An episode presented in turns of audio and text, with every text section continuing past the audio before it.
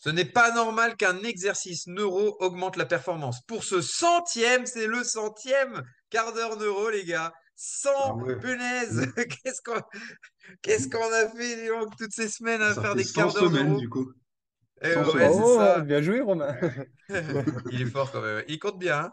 Et euh, pour ce centième, du coup, on va vous parler de, bah, franchement, est-ce que la neuro pour la performance, ça vaut vraiment le coup?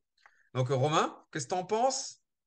Euh, déjà, il faut définir euh, qu'est-ce que c'est en fait. Euh, quand on parle de neuro et tout ça, on parle de travailler sur la boucle sensorimotrice, sur les afférences et sur ce qu'on appelle, pour, pour faire de la vulgarisation, les non-concordances sensorielles. Les non-concordances sensorielles, c'est des problèmes au niveau des centres d'interprétation où les informations afférentes qui rentrent n'ont pas la, la même qualité, on va dire. Et l'objectif au travers des RNP, c'est d'aller cibler les entrées sensorielles qui posent souci de manière à ce qu'il y ait une meilleure concordance entre toutes les millions d'informations qui remontent au cerveau à un instant T. Et du coup, quand tu joues sur une entrée sensorielle qui, au travers d'un bilan, est ciblée comme euh, défaillante ou non, pas optimale, on va dire, parce qu'on parle d'optimisation, l'idée, elle est simple, c'est qu'en travaillant dessus, on va réduire les non-concordances et par voie de fait, on va améliorer le mouvement, on va améliorer la performance parce qu'on est beaucoup plus du côté optimisation et beaucoup plus proche du 100%. Ce qui fait qu'on se retrouve avec des avant-après très rapides sur de la mobilité, sur la force, sur de la vitesse et des choses comme ça. Mais quelque part, est-ce que ça, c'est normal? Est-ce que c'est normal qu'en faisant un exercice analytique, on ait directement une amélioration de la performance? Seb? Non, mais c'est marrant parce que cette discussion, on l'avait lors du séminaire la dernière fois, c'est-à-dire qu'on part du principe que euh, euh, lorsque on fait un exercice, n'importe lequel, on va avoir une régression euh, de la performance. On va dire ah c'est parce que cet exercice, enfin il y a quelque chose qui va pas. Ouais, mais, mais quand tu regardes d'un point de vue juste fonctionnement du système nerveux, comme tu as dit avec la boucle sensorimotrice, ben techniquement parlant, c'est que si tu progresses, ben c'est que quelque part, c'est que ton système il n'était pas bon non plus. Donc quelque Mhm. part, c'est que c'est pas normal que tu progresses. Parce que que tu, re- que tu progresses ou que tu régresses en faisant peu importe quel exercice, ça peut être vestibulaire, ça peut être une convergence oculaire, ça peut être une poursuite, ça peut être bouger une articulation. Quelque part, bouger, que tu aies un résultat à la fin, au niveau de la mobilité, au niveau de la performance, n'importe quoi, en bien ou en pas bien, c'est que ça montre juste que le fonctionnement de cette boucle sensorimotrice n'est pas optimal. Et si cette boucle sensorimotrice n'est pas optimale, c'est que quelque part, ton système, il ne fonctionne pas. Et si ton système, il ne fonctionne pas correctement, c'est que automatiquement, ta performance serait un petit peu plus diminuée. C'est comme si tu revenais tout le temps à jouer avec un frein à main. Donc, avoir des résultats immédiats sur le court terme de ouais, je vais faire une convergence, je vais gagner euh, 5 cm en, en flexion de hormone, pardon, je Mhm. rigole, ou au niveau de la mobilité, n'importe quoi, n'importe quoi. Techniquement, bah, c'est pas normal, c'est juste que ça fonctionne pas bien de base. Et on va juste redonner accès à ce que tu devrais avoir. Et le fait de le travailler et de le programmer et de le périodiser à travers le temps, c'est comme de l'entraînement euh, physique à proprement parler. C'est qu'au bout d'un moment, tout simplement, tu vas euh, donner ces bonnes informations, tu vas te familiariser par rapport à ça. Et en fait, être dans la haute performance sera une norme, norme pour toi. Et c'est ce vers quoi on a besoin de tendre. C'est mon avis. Je ne sais pas ce que vous en pensez. Si, c'est très intéressant. Mais donc, du coup, ce qui est intéressant aussi, c'est que oui, il y a un effet waouh et on arrive à gagner en mobilité, etc., ou à en perdre, mais en vrai, c'est pas normal. C'est ça. Ça ne fonctionne pas bien. Mais c'est ça un peu le problème, c'est qu'en plus sur les réseaux, on dit Ouais, euh, ouais trop bien, j'ai gagné 5 cm au forward j'ai gagné, j'ai presque plus de douleur, etc. Ouais, mais en fait, euh, tu devrais ne pas avoir ça. Tu devrais, tu Mhm. devrais pas avoir besoin de ces stimulations pour pouvoir progresser. C'est juste que ton système, il fonctionne pas bien. Et du coup, euh, c'est cool ces exercices waouh, mais c'est juste un moyen qu'on a pour dire que quelque chose ne fonctionne pas. L'idée, c'est de savoir quel est euh, le, maillon faible ou quel est le, euh, quelle est l'équation, le- quelle est la partie de l'équation qui, bug pour pouvoir arriver à, ce qui, in fine, quelqu'un qui est bien calibré, c'est que peu importe la stimulation que tu vas faire, ça bouge pas. Sinon, Ouais. ça, ça régresse pas ou ça progresse pas. C'est que ça bouge pas. Là, tu es bien calibré. C'est-à-dire que de base, tu es au top. Et donc, du coup, ça ouvre sur quelque chose de très intéressant parce qu'on a énormément de questions là-dessus, c'est comment on programme l'entraînement. Ça, c'est intéressant. L'entraînement neuro, tu veux dire? une- L'entraînement Ouais, neuro, ouais. Euh, moi, des, la question que, je- moi, question que je sont, euh, leur dis, comment tu programmes euh, tes entraînements? il y a des choses qui sont devenues une norme, en fait, dans le milieu de l'entraînement, c'est que pour performer, il faut que tu améliores euh, ta condition physique en faisant de la force, de l'explosivité, parce que ça améliore in in fine ton système nerveux central.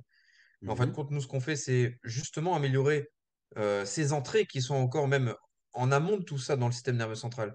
Donc pourquoi ça serait pas une norme de travailler la neuro en amont et euh, de se limiter juste à essayer toujours d'aller euh, chercher plus lourd, chercher à être euh, plus rapide, etc. Alors que peut-être ce déblocage va venir grâce au- aux meilleures euh, afférences sensorielles qui vont rentrer au niveau du tronc cérébral. Comme maintenant, ça devient une norme, euh, des fois abusive, de faire de la mobilité à outrance parce que on se dit, ah, mais tiens, on va améliorer un mouvement, alors que ta mobilité à outrance sur tes mécanorécepteurs, c'est peut-être que 7-8% de, des entrées sensorielles qui vont rentrer dans le système nerveux central.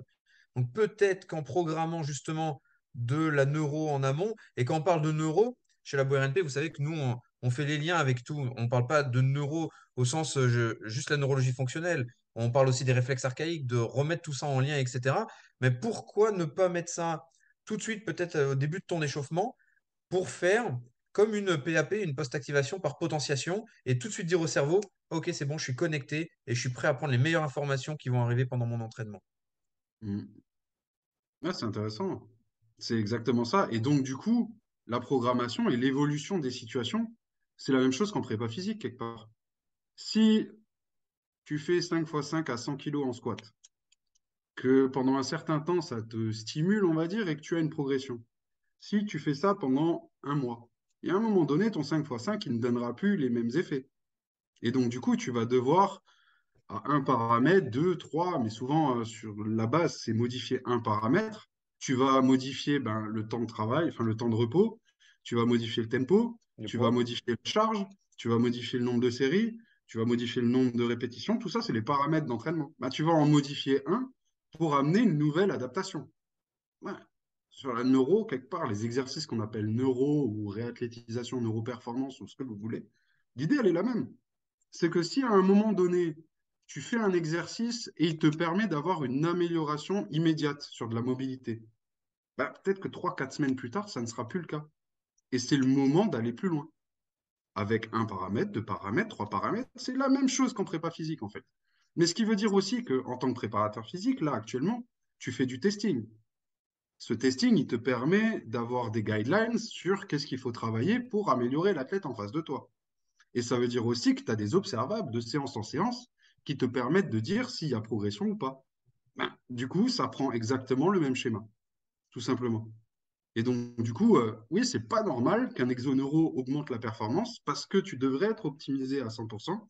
Et qu'au final, c'est très cool, il y a l'effet waouh. Mais mine de rien, il y a aussi cette idée que si aller travailler sur une entrée sensorielle bien particulière, qui rentre dans cette boucle sensorimotrice. Ça améliore ta performance, mais quelque part, tu en as pour quelques mois de travail en faisant progresser, comme tu le fais en prépa physique, les situations à un, deux facteurs et faire progresser en fonction de l'amélioration. Tout simplement. Donc, c'est pas normal, mais si tu l'observes, que ce soit dégradation ou progression, ah, tu en as pour quelques mois de travail, effectivement. Et c'est ça ce qui est cool, c'est facile de faire évoluer les situations, même si certains galèrent avec ça. Mm. Bah, ça me parle. Dans, l'entraînement, en fait, de toute façon, c'est pareil. Je, prends l'exemple du squat que tu as dit avant, mais ça peut être sur tous les patterns de mouvement. C'est quand tu as un certain maillon faible, bah, tu vas le travailler jusqu'à ce qu'après, euh, ce sera plus le maillon faible. En fait, en euro, Mhm. c'est pareil. Et je vois pas pourquoi il faudrait le segmenter et que c'est pas parce qu'on travaille. Même si on segmente, tu as le côté neuro, tu as le côté musculaire, après même ça peut être énergétique, ça Mhm. peut être sur n'importe quoi. C'est pas parce que c'est côté neuro qu'en fait, tu oublies tous tes principes d'entraînement. Non, en fait, tu as un principe d'entraînement et je vois pas pourquoi ce serait différent. Ouais.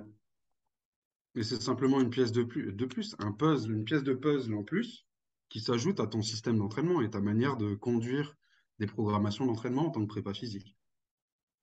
Coach sportif, si c'est de la remise en forme, c'est Tu as d'autres variables. la même chose. ton, ton- tes paramètres d'évaluation seront différents. Mais dans l'idée, c'est la même. Tu as des paramètres d'évolution. Le mec qui veut per- Mhm. perdre du poids, tu auras des, des mesures pour pouvoir per- perdre du poids, entre guillemets. C'est, tu gardes le même principe. Et voir, euh, ouais, et voir l'effet en fait, tout simplement. Ok, je sais pas si vous avez des trucs à ajouter, Adrien, Seb. Non, rien de spécial. Écoute, non, moi pas. Ça fait plus de 100 maintenant, mais ça fait toujours un peu bizarre. Mais Ouais. je vois, vous voyez qu'on a toujours du super bien à conclure vers une très bonne euh, conclusion. Euh, En moi, j'ai une non. conclusion. Ah, Si t'as vas-y. écouté jusqu'ici, envoie-nous un message, on a un cadeau pour toi. Voilà. Ah, pour fêter le centième. Allez, on va Ok, trouver. super. Bah, Envoyez-nous un message euh, euh, sur Insta, sur YouTube, sur Facebook, peu importe, LinkedIn, si vous êtes sur LinkedIn. Et puis, euh, et puis on vous enverra un petit cadeau alors. Allez, Merci encore et à la prochaine. salut! Ciao, ciao. À bientôt, salut!